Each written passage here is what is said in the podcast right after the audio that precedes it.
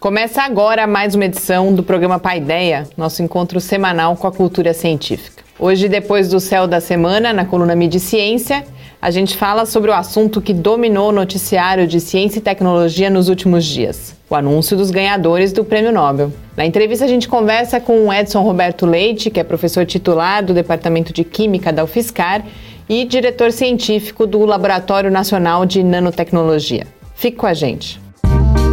Começa agora o seu encontro semanal com a cultura científica. Programa Pai Ideia. Ciência, informação, conhecimento e muito bate-papo no seu rádio. Apresentação: Adilson de Oliveira, Mariana Pezzo, Gustavo Rojas. Uma realização do Laboratório Aberto de Interatividade, LAB, UFSCar e do Centro de Desenvolvimento de Materiais Funcionais, CDMF. Apoio Fundação de Amparo à Pesquisa do Estado de São Paulo e Conselho Nacional de Desenvolvimento Científico e Tecnológico. Programa Pai Ideia. O seu encontro semanal com a cultura científica. Muito boa noite, é sempre um prazer a gente estar de volta aqui no Paideia, esse nosso encontro semanal com a cultura científica, uma realização do Laboratório Aberto de Interatividade da UFSCar, o LAB, e do Centro de Desenvolvimento de Materiais Funcionais, CDMF. A ideia vai ao ar todas as terças-feiras, às 6 horas da tarde, nas redes sociais e no site do Lab e também na Rádio Fiscar. E para apresentar o programa aqui comigo hoje, já está aqui professor Adilson. Muito boa noite. Boa noite, Mariana. Boa noite a todos que nos assistem. E para a gente começar o nosso programa, a gente já vai lá conferir com o astrônomo Gustavo Rojas as dicas do que observar no céu dessa semana. Céu da Semana. No começo da noite, podemos ver Saturno a oeste na constelação do Serpentário. O planeta dos Anéis fica visível até às 11 da noite. Antes do amanhecer, Vênus e Marte aparecem no horizonte leste.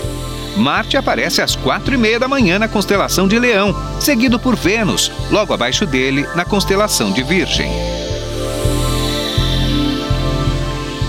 No programa passado, conhecemos as cartas celestes feitas pelo alemão Albert Dürer, as primeiras produzidas em grande escala na Europa. As cartas de Dürer traziam representações das constelações dos hemisférios norte e sul, mas se limitavam a apenas dois mapas.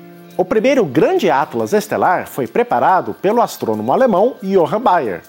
Ele retratou as 48 constelações do Almagesto de Ptolomeu na sua obra Uranometria, publicada em 1603. O título é uma homenagem a Urânia, a musa do céu na mitologia grega, e significa medindo o céu.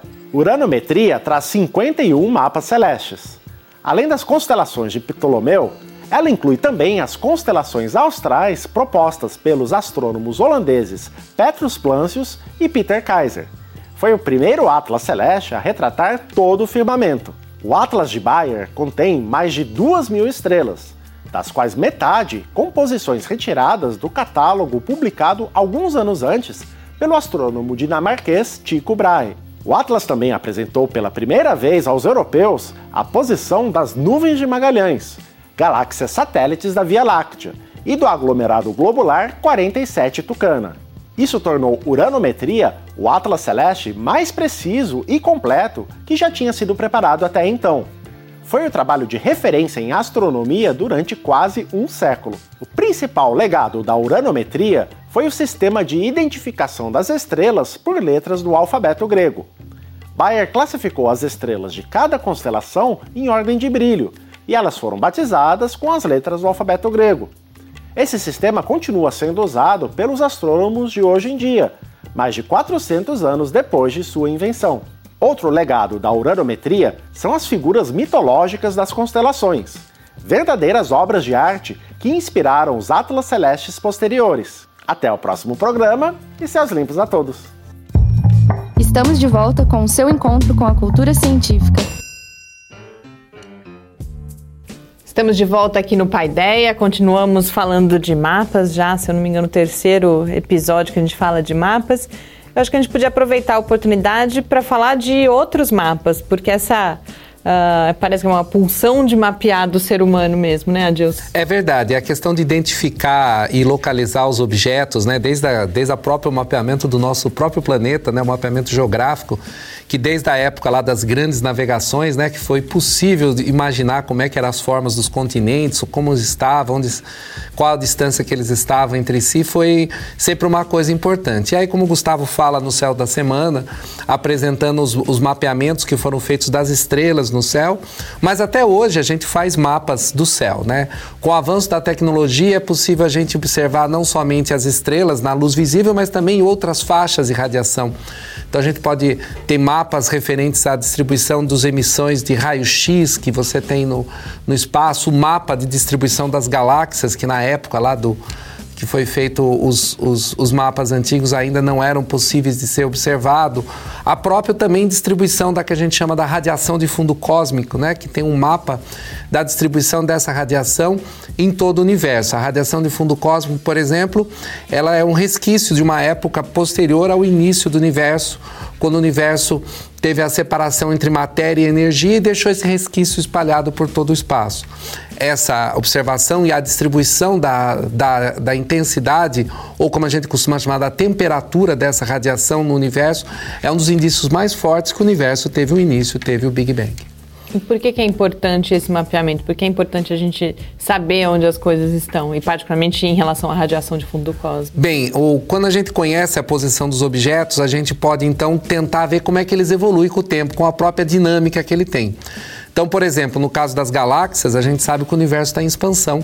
Em alguns casos, nas galáxias, quando a gente olha as galáxias mais distantes, essa expansão ela é acelerada, inclusive.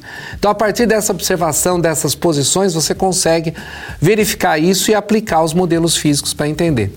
No caso da radiação de fundo cósmico, esperava que ela tivesse uma distribuição né, ela não fosse homogênea no universo, mas ela tivesse uma certa distribuição, como prevista pelas teorias. Isso foi possível de ser de ser confirmado. Então, isso reforça os modelos.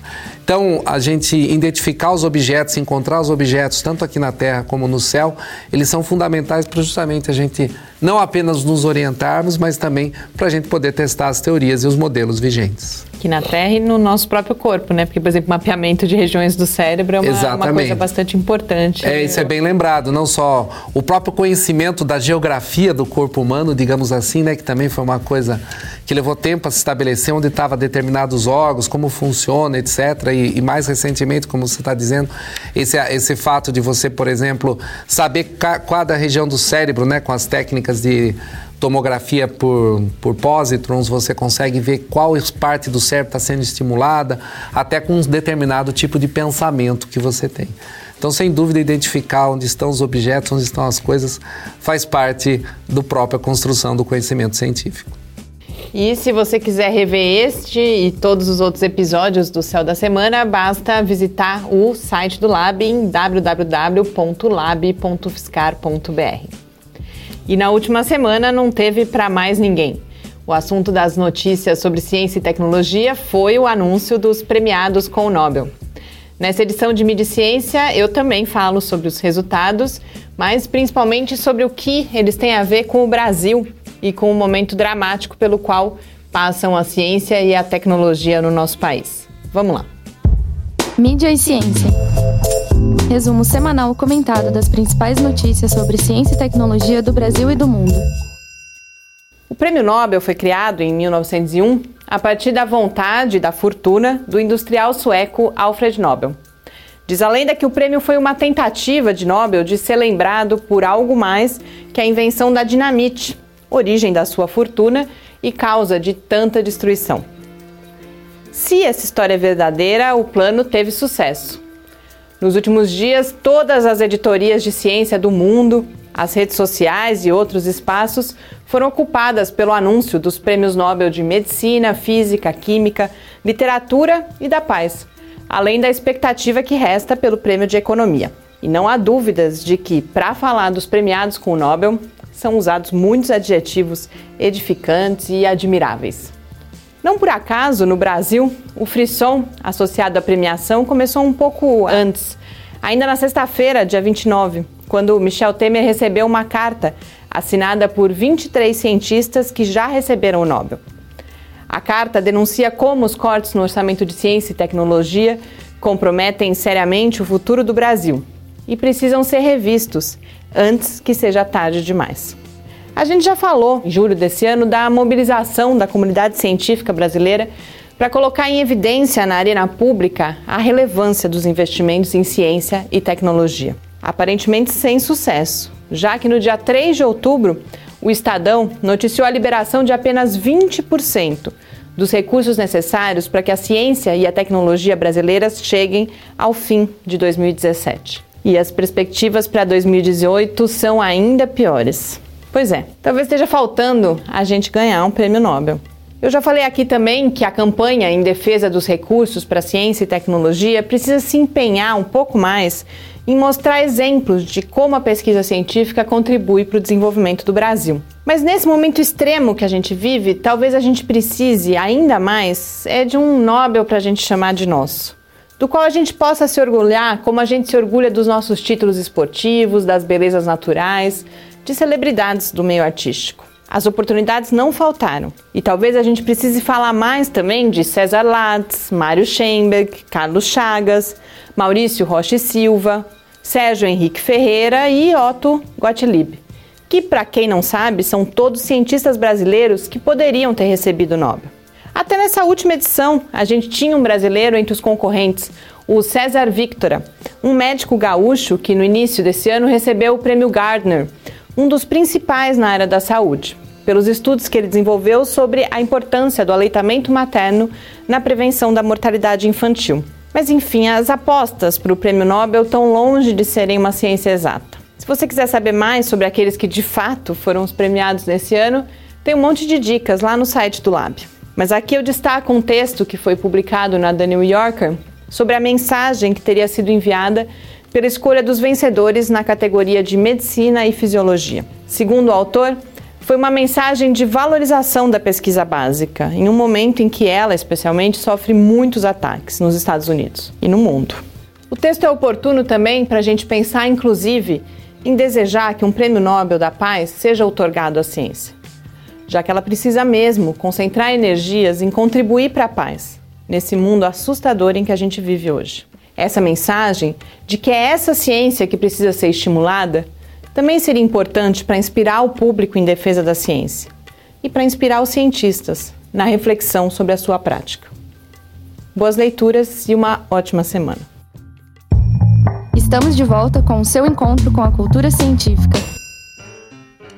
Estamos de volta aqui no Paideia uma coincidência, porque eu dou essa dica da, da New Yorker e na sexta-feira, que é o dia que a gente grava o programa, a Folha de São Paulo fez um editorial falando justamente sobre essa mensagem passada pelas premiações do Nobel, essa questão de valorização da pesquisa básica. E na sexta também a gente soube o resultado aí do Nobel da Paz, que é uma mensagem clara, já que foi dada para uma associação uh, que alerta e que para os perigos né, do uso de armas nucleares e que, sem dúvida, é uma mensagem também nesse momento que a gente vive hoje de tensão. Né? É, o prêmio Nobel ele tem uma mística em torno dele, né? Como ele é o prêmio mais importante na, na categoria.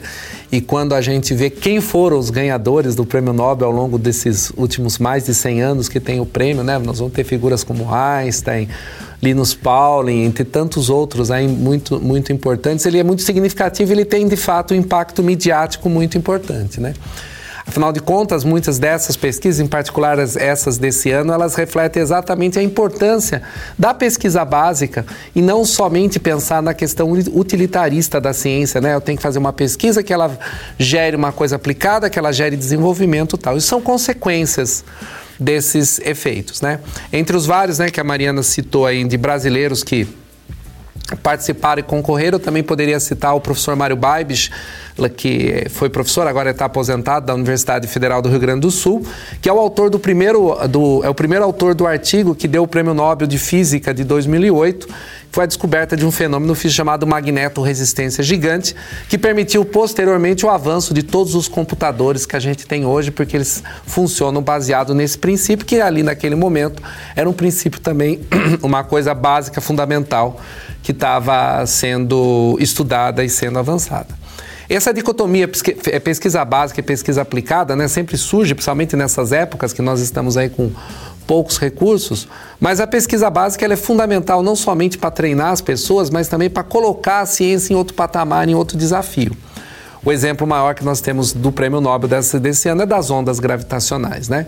Um, uma descoberta, é, uma detecção, porque afinal ela também era prevista pelo Einstein, né, pela teoria da relatividade do Einstein, e um senhor de um experimento feito, né, uma, um experimento fantástico, detectar um deslocamento de um milhão de vezes menor do que um núcleo atômico devido à colisão de buracos negros que estão a, estão a bilhões de anos-luz de distância. Sem dúvida, é um feito experimental notável. Também né? com a participação de brasileiros. Também com a participação de vários brasileiros nessas grandes cooperações, né? E esses resultados, então, são, são, são importantes, porque para fazer uma, uma detecção tão dessa, quanto que você teve que avançar de tecnologia, de conhecimento? Então, isso já é um ganho indireto que a ciência tem. Mas mais do que isso, o mais importante é você ter o ganho das respostas a perguntas fundamentais. Né? O Prêmio Nobel de Medicina fala sobre a questão do envelhecimento, né? dos mecanismos né? de envelhecimento celular. O prêmio de Química, que é talvez um pouquinho mais aplicável aí, que ele permitiu a. É, mas fazer também uma... uma ferramenta fundamental para a gente produzir mais conhecimento, Exatamente. mais ciência básica. Né? Exatamente. Né? Que é a né? criomicroscopia, Isso. né? É a, a criomicroscopia, né? Então, ou seja, é, eu acho que nesse momento, quando se dá esse prêmio, chama-se a atenção do público em geral que a ciência ela tem o seu, o, o, seu objetivo por si só de avançar o nosso conhecimento, né? de você fazer um avanço, de você fazer é, novas, novas descobertas, sem estar muito preocupado onde é que você vai chegar, porque com certeza a gente vai chegar em algum lugar depois disso. Né? As ondas gravitacionais, que mostram mais uma vez que a teoria da relatividade geral de Einstein é, é comprovada, é medida, poderá nos dar a resposta com o avanço da técnica, por exemplo, sobre o próprio Big Bang. Né? Se espera com uma hora, quando você avançar mais na detecção, detectar as ondas gravitacionais geradas pelo Big Bang. E isso poderá ser muito importante para responder perguntas que são muito fundamentais, né? A própria origem do universo. As ondas gravitacionais, que era o único prêmio que as apostas acertaram, porque Sim. tem lá na coluna do site, eu falo, inclusive a Folha fez uma matéria alguns dias antes, erraram todas as previsões, foram realmente bastante inesperadas. Mas as ondas gravitacionais, todo mundo falava é. que seriam elas. O ano passado não deu tempo, né? É, o ano passado as ondas, o artigo das ondas gravitacionais foi publicado em fevereiro e necessitaria ter mais algumas evidências. E ao longo de 2016 e 2017 foram detectadas novamente ondas gravitacionais em outras situações, ou seja, mostrando que aquilo era real. Então, claro, o ano passado não ia sair de primeira e esse ano tinha que sair, que sem dúvida foi uma descoberta fantástica. É, só mais um exemplo, você falando dessa questão da pesquisa básica aplicada, no, na própria divulgação do Nobel, quando eles falam do de medicina, do, do ritmo circadiano, eles, eh, as pesquisas originais foram feitas em moscas, se eu não me engano, e aí, mas a hum. compreensão desses mecanismos fundamentais hoje em dia explicam várias questões hormonais, por exemplo, de variações ao longo do dia no próprio corpo humano. Então, uhum. realmente, o conhecimento básico acaba resultando em uma série, depois de, de, de outras possibilidades possibilidades e de aplicações que a gente, sobre as quais a gente não tinha a menor ideia a princípio. Apenas rapidinho uma curiosidade, um dos ganhadores do Prêmio Nobel de Física, o, o Kip Thorne, professor da Caltech lá nos Estados Unidos, ele de alguma forma, ele também é envolvido numa divulgação científica um pouco diferente, né? Quando o Carl Sagan fez o livro Contato, que depois virou filme, Carl Sagan foi justamente conversar com o Kip Thorne como é que ele podia fazer uma viagem intergaláctica, interestelar. E aí foi sugerido, o Kip Thorne sugeriu a história do buraco de minhoca que aparece lá. E mais recentemente, no filme Interestelar, o Kip Thorne é um dos produtores do filme. E toda a fundamentação científica que aparece no filme passa por, por ele. Inclusive as próprias imagens de buracos negros e de, de buraco de minhoca que aparecem no filme, elas são reais no sentido que são simulações das equações da teoria da relatividade, não são produções artísticas. E o Kip Thorne esteve envolvido, ele, ele aparece como crédito de produtor do filme, né? E agora ele ganha o prêmio Nobel que está justamente nessa direção das, dos buracos negros e da gravidade. Sim, mostra esse compromisso dele em disseminar esse conhecimento também. Bom, para a gente encerrar agora esse primeiro bloco do programa, a gente acompanha um episódio muito especial do Clique Ciência com a professora Maria Aparecida de Moraes, do programa de pós-graduação em Sociologia da UFSCar, sobre a sua extensa produção na área dos estudos rurais, abordando questões como migração, gênero e etnia. Em seguida, a gente volta para a entrevista com o professor Edson Roberto Leite, que é professor titular do Departamento de Química aqui da UFSCar. Até já. Clique Ciência. Sou a professora eh, Maria Aparecida de Moraes Silva. Eu sou professora visitante com uma bolsa da CAPES, eh, visitante sênior aqui do uh, programa de pós-graduação em Sociologia da UFSCar. Eu sou aposentada da Unesp de Araraquara, professora livre docente e desde há muito tempo, eu diria mais de 30 anos, há mais de 30 anos eu venho me dedicado aos estudos rurais. Os estudos rurais aos quais nós nos dedicamos é, são é, basicamente os trabalhadores rurais é, no corte da cana-de-açúcar, é, trabalhadores migrantes que vêm de outros estados do Brasil, como os estados do Nordeste e do Vale do Jequitinhonha Mineiro. Nos dedicamos também à questão, às questões de gênero, ou seja, estamos preocupados é, e preocupadas com, com as mulheres trabalhadoras rurais e também com as questões é, relacionadas à, à, à raça e etnia. Então, são, são muitos trabalhos e nós pudemos, é, ao longo desses últimos anos, também abrir é, novas temáticas relacionadas à, à, metodologia de pesquisa. Então, muitas técnicas de pesquisa que nós é, é, produzimos, é, técnicas essas, todas elas relacionadas a, aos diferentes temas. Então, por exemplo, não somente técnicas uh, qualitativas, como as entrevistas, uh, relatos orais, como também uh, desenvolvemos técnicas relacionadas, por exemplo, à produção de mapas, técnicas relacionadas à produção de, de, desenhos. E temos também um trabalho bastante interessante junto a, a mulheres tanto mulheres trabalhadoras rurais como também é, de, outros, é, de outros setores sociais que dizem respeito às chamadas oficinas. Então, essas oficinas, uh, elas têm como objetivo reunir um grupo de mulheres e fazer com que elas desenvolvam uh, simultaneamente um trabalho manual e também um trabalho de memória e com isso nós temos alcançado ah, alguns, eh, alguns eh, resultados bem interessantes, sobretudo ah, relacionados às questões de gênero, a questão da violência de gênero, a violência doméstica e assim por diante. O Trama, que é o nosso site, é, ele tem, portanto, essa finalidade, quer dizer, dar visibilidade aos nossos trabalhos e também, ao mesmo tempo, é, é, permitir que, ao fazer essa, essa divulgação, outras pessoas, além da academia, possam conhecer mais de perto aquilo que nós produzimos aqui. Ou seja, é a produção de um conhecimento que não é, visa somente um resultado acadêmico, mas também um alcance social, um alcance político na medida que a, a situação dos trabalhadores rurais, de modo geral, e os camponeses também, não somente os trabalhadores assalariados, como também camponeses, é uma situação muitas vezes ignorada é, pelo grande público da nossa sociedade. Estamos de volta com o seu encontro com a cultura científica.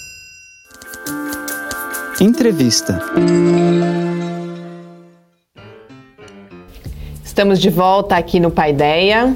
Hoje a gente recebe o professor Edson Roberto Leite, que é professor titular do Departamento de Química da UFSCar professor Edson é vice-diretor do Centro de Desenvolvimento de Materiais Funcionais, o CDMF, e diretor científico do Laboratório Nacional de Nanotecnologia, o LN Nano, que é vinculado ao CNPEM, o Centro Nacional de Pesquisa em Energia e Materiais. Professor Edson, muito obrigada por ter aceito o nosso convite.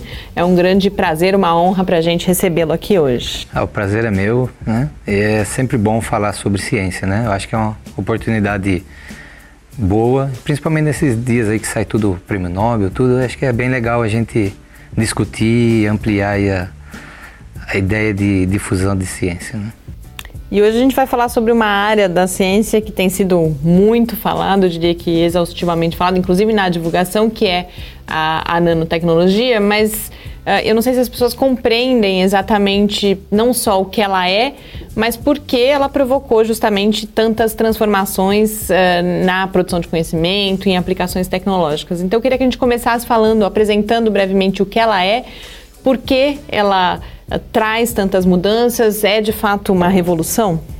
É, é, se é de fato uma revolução, sim, é, é uma revolução.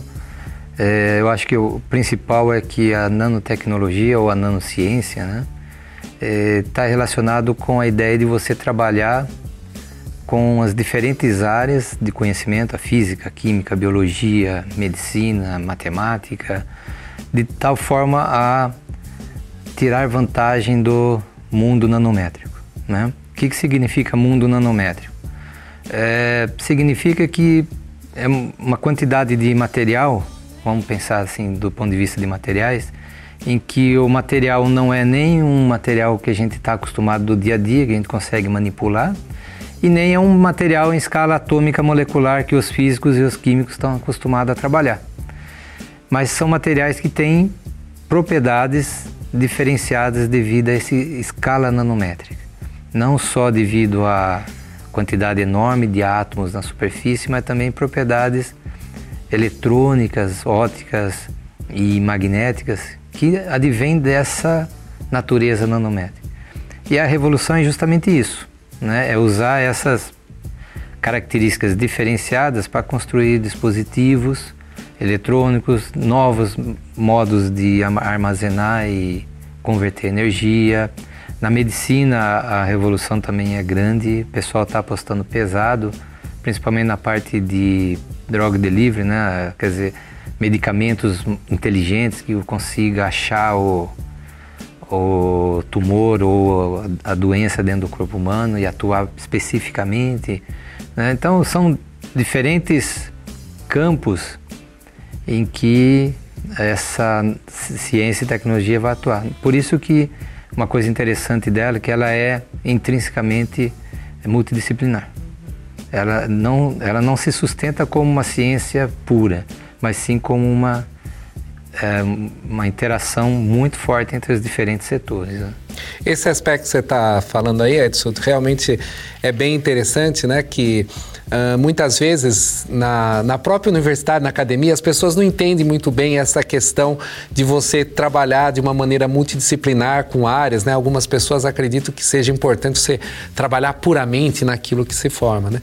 E o exemplo que você está dando aí da, da nanotecnologia é exatamente isso, né? esse diálogo entre os diferentes saberes que faz com que possa ter esses avanços interessantes. Né? Porque se a gente olhar só de um ponto de vista, não, não, não, não enxergaria as possíveis e as grandes aplicações que acaba tendo essa coisa de manipular átomos, né? No fundo é isso que está sendo feito. É, Adilson, essa é uma, uma, coisa interessante da academia, né? É, porque como você não tem a disciplina, vamos pensar assim, né? É, nanotecnologia ou nanociência, né? E você precisa ter um conhecimento mais amplo, geralmente, então, aparentemente parece que você trabalha fora de foco. Uhum. Mas é, é justamente ao contrário, né? Porque às vezes os problemas são tão é, específicos, mas para resolver o problema você precisa de diferentes ferramentas, tá certo? E aí você tem que usar as ferramentas. A física, a química, a matemática, a biologia. Não tem jeito de você solucionar os problemas sem ir profundamento. Então, a, eu diria que a nanotecnologia, a nanociência é a aplicação pura dos fundamentos. E na fala inicial aparece várias vezes os materiais, a questão dos materiais. E eu sempre tenho a impressão que a forma como a gente, no senso comum, compreende materiais é diferente uh, de quando a gente fala, por exemplo, em ciência e engenharia de materiais. Eu não sei se as pessoas têm claro por que essa busca tão grande, por exemplo, hoje em dia, por novos materiais. Por que, que a gente está procurando novos materiais? Por que, que a gente estuda os materiais? É basicamente não existe engenharia sem materiais, sabe? Não estou falando que não existe engenharia sem a engenharia de materiais, não se for pensar em engenharia mecânica, engenharia civil, engenharia elétrica, certo? Todas elas são baseadas em materiais, principalmente no estado sólido.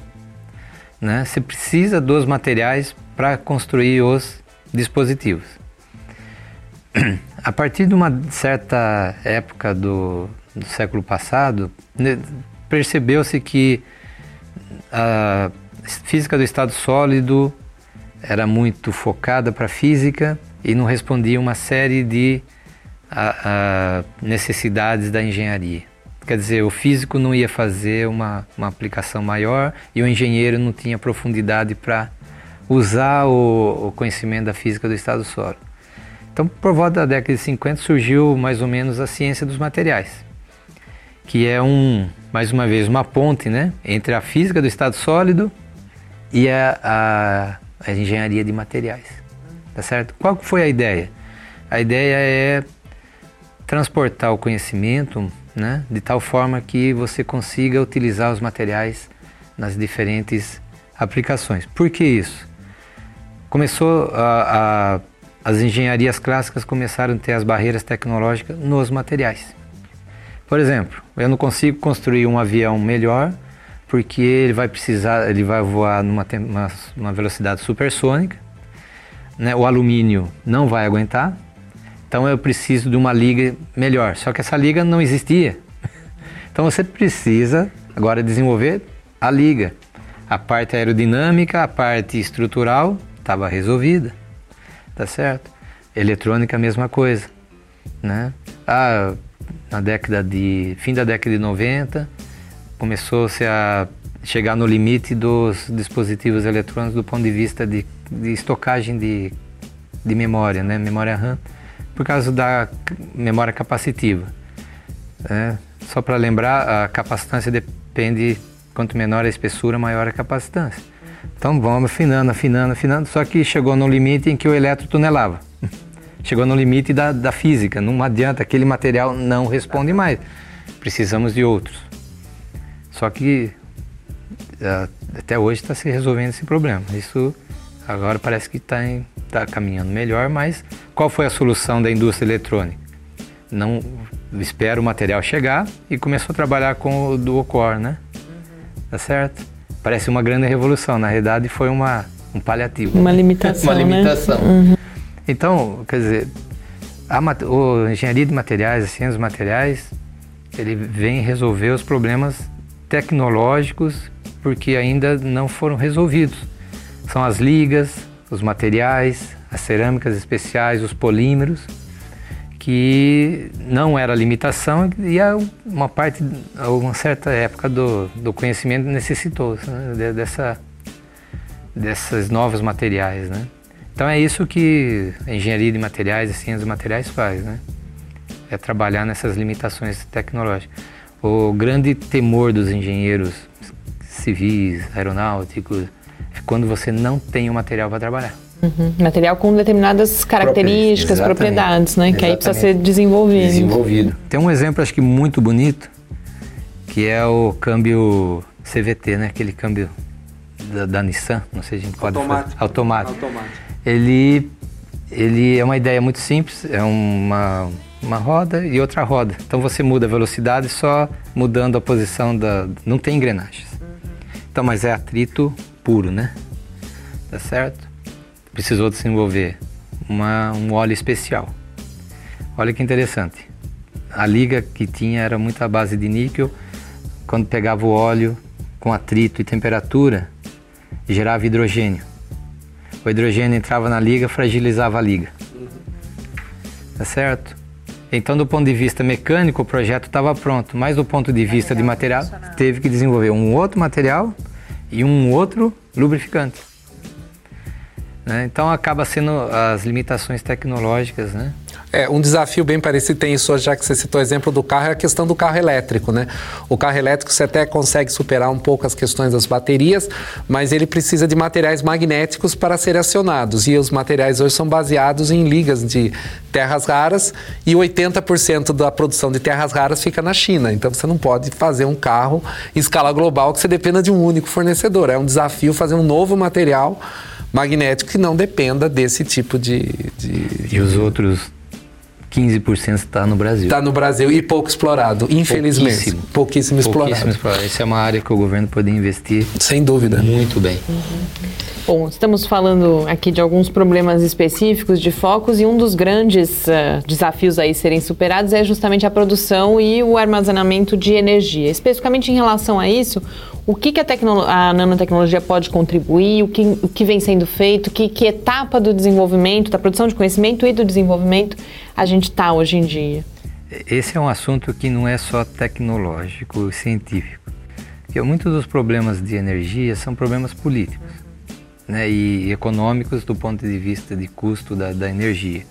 E muito desse custo da energia vem do fato da indústria de petróleo já estar tá consolidada há, há, anos, né? É, praticamente foi na virada do século XX, né? Que esse, e foi solidificando, solidificando. Hoje é uma indústria muito forte e que é impossível você do, do dia para a noite acabar da dependência do petróleo. Isso iria gerar mais problemas socioeconômicos do que soluções ambientais, né? Então você tem que conviver com isso. Então, para isso, o pessoal está investindo em novas tecnologias. E a nanotecnologia veio muito nessa direção. Por quê? Muitos dos problemas que existem nesses, nesses é, sistemas de armazenamento e geração de energia dependem de interfaces. E quando o material é nano, a quantidade de interface é enorme. Isso favorece. Então, a, a nano já já está nas baterias, né? É, quer dizer, as baterias vão ficar cada vez melhores com a incorporação de novos materiais, né? Principalmente a base de carbono e outros materiais 2D que estão assim, revolucionando mesmo a área.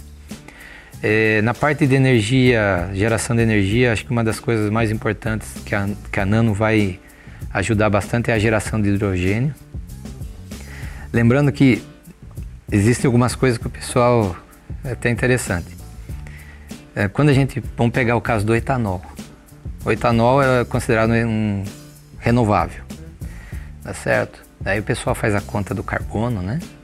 E não, realmente ele é renovável, ele, resgata CO2, a planta consome CO2, você acaba pegando o metanol, o etanol e queima dentro do novo e gera CO2, então é um processo.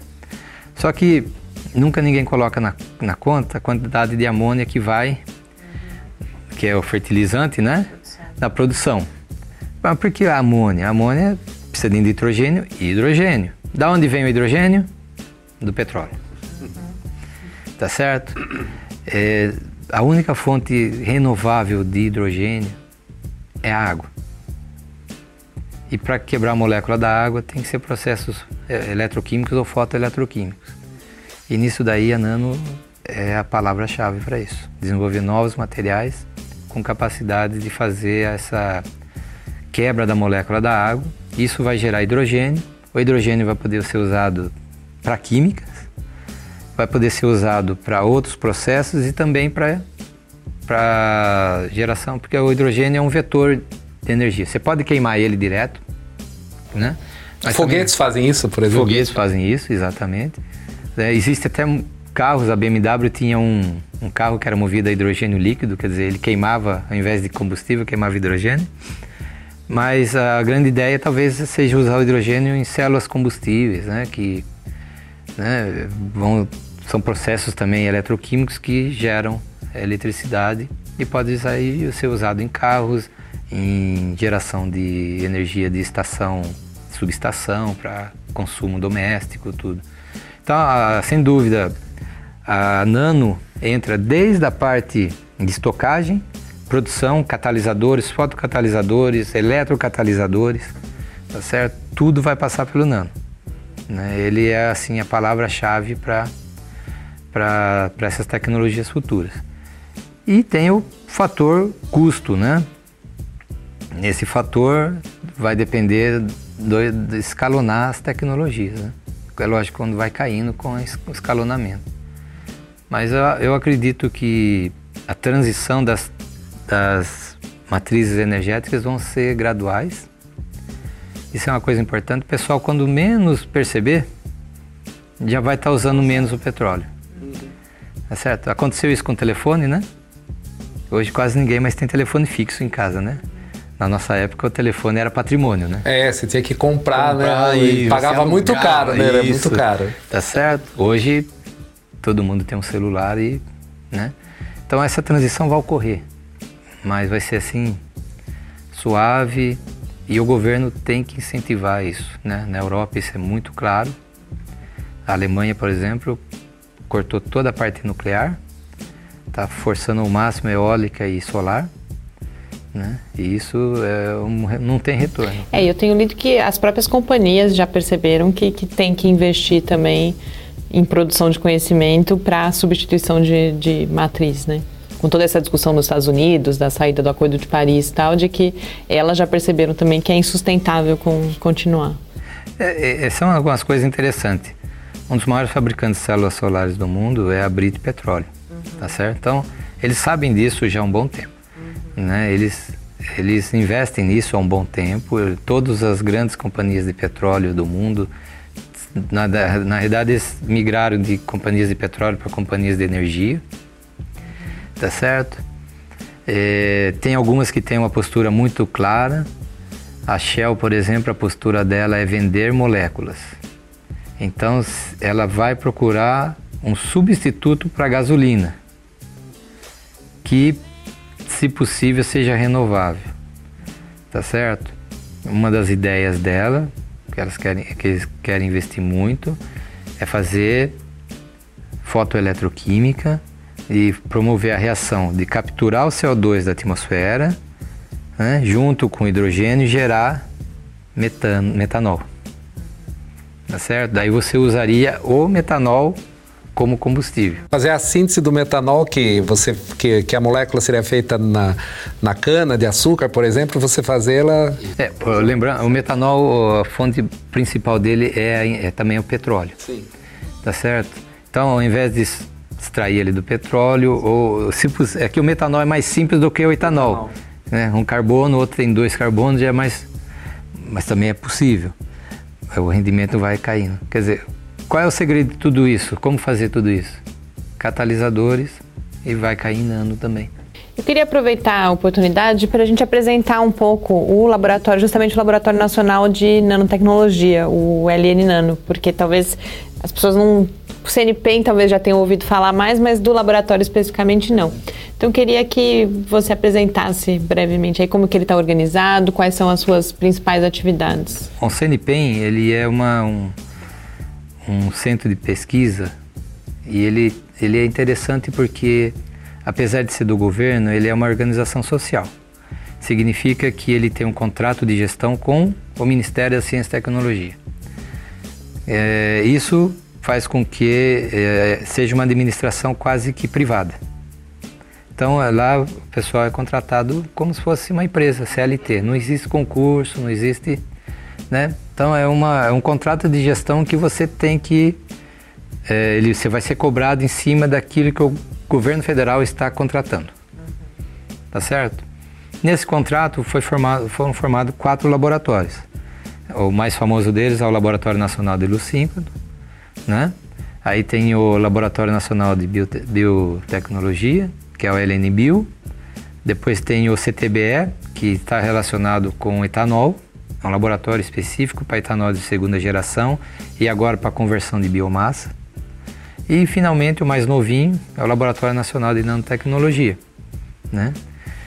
E a filosofia do CNPEM é sempre trabalhar em quatro eixos, tá certo? Um eixo é serviço ao usuário externo, à comunidade científica. É, isso é muito importante. A gente atua como Open Facility, que a gente chama, né? Um laboratório que vai ser utilizado pela comunidade científica. Para você ter uma ideia, 50% do tempo de máquina nosso é para usuário externo. Tá certo? Aí entra o segundo eixo, que é pesquisa in-house, que a gente chama, que é a pesquisa que a gente realiza dentro da, da, do laboratório. Você não pode prestar um bom serviço se você não faz boa pesquisa, né? senão você nunca está atualizado. O terceiro eixo é inovação, que isso é muito importante. Você tem que, de uma certa forma, transferir o conhecimento da pesquisa né, para o setor produtivo. E o quarto eixo é, é educação e trans, é, transferência de conhecimento, difusão do conhecimento. Esse quarto eixo, principalmente, é no, no sentido de você treinar os usuários e transmitir o conhecimento, principalmente da parte de caracterização, para as pessoas que vão utilizar o laboratório. Então é muito importante o LN Nano, ele funciona muito parecido com o LNLS. Você pode aplicar na, no site para uh, ah, você usar ter horas de máquina nos equipamentos. Uh, uh, bem conhecido toda a parte de microscopia, né? Tá certo? É, temos excelentes microscópios. Em termos de número de usuários, a gente é bem competitivo com o LNLS. Quer dizer, tem muito usuário. O único problema que existe, né, do ponto de vista dos usuários, é que infelizmente, diferente do LNLS, a gente não consegue pagar o usuário que vem do norte e nordeste e do sul, né? O LNLS ele tem é, um, um, orçamento para isso, a gente não tem. E isso dificulta, né? Que as pessoas possam. Isso. Pra você ter uma ideia, o LNLS ele paga passagem e a estadia que tem um. Uma guest house. Né? Uma guest, é, tem um hotelzinho lá pro, pro, pro pessoal que fica lá. Então isso inibe um pouco, né? Então uma coisa que é muito importante, a gente está querendo agora ampliar isso para o norte e nordeste, para ver se a gente atrai mais usuário. Mas o pessoal de São Paulo e do, do sudeste usa bastante as facilidades nossas, né? E isso a gente espera que use mais, né? Porque é a forma de a gente justificar uh, os equipamentos que estão sendo é, financiados pelo governo federal tudo é, é grátis. Quando a pessoa usa, até o insumo né, é grátis. É muito difícil manter isso, tá bom? É muito difícil. Ainda mais nesse momento. Ainda mais nesse momento, porque muito dos insumos, 90% são importados. E realmente é, você procura não economizar com o usuário, né? Certo? Então isso é, um, é uma coisa importante que às vezes a pessoa fala, ah, eu não vou lá porque eu não vou conseguir tempo de máquina, que eu não vou ter condição de usar porque eu não tenho certos insumos, tá certo? Não, não, não essa não é justificativa, né? Mas é, é uma forma assim que o governo federal encontrou bastante interessante de retribuir os financiamentos né, para a comunidade. Professor, infelizmente nosso tempo já acabou. Queria, mas eu acho que deu para a gente passar aí por vários temas, apresentar muito brevemente o laboratório. Espero que a gente tenha várias outras oportunidades de conversar aqui no Paideia e agradeço muitíssimo ter podido contar com a presença do senhor aqui hoje. Não, eu que agradeço e pela oportunidade de mostrar, o, falar sobre ciência. Eu acho que é um assunto que a gente poderia falar horas, né? Tá Sim. certo? Muito obrigado. E esse Paideia, então, fica por aqui. A gente conversou com o professor Edson Roberto Leite, que é professor titular do Departamento de Química da UFSCar e diretor científico do Laboratório Nacional de Nanotecnologia. A gente volta na próxima terça-feira, às 6 horas da tarde. Mas enquanto isso, você pode acompanhar o Lab no Facebook, no Twitter ou falar com a gente pelo e-mail cliqueciência.ufscar.br. Muito boa noite. Uma boa noite a todos. Boa noite. Programa Paideia ciência, informação, conhecimento e muito bate-papo no seu rádio. Uma realização do Laboratório Aberto de Interatividade, Lab UFSCar e do Centro de Desenvolvimento de Materiais Funcionais. Produção e pauta: Mariana Pezzo e Tárcio Fabrício. Edição: Rafael Simões e Mário Gonçalves Neto. Apoio: Fundação de Amparo à Pesquisa do Estado de São Paulo e Conselho Nacional de Desenvolvimento Científico e Tecnológico. Para saber mais, acesse nosso site www.lab.ufscar.br. Programa Paideia, o seu encontro semanal com a cultura científica.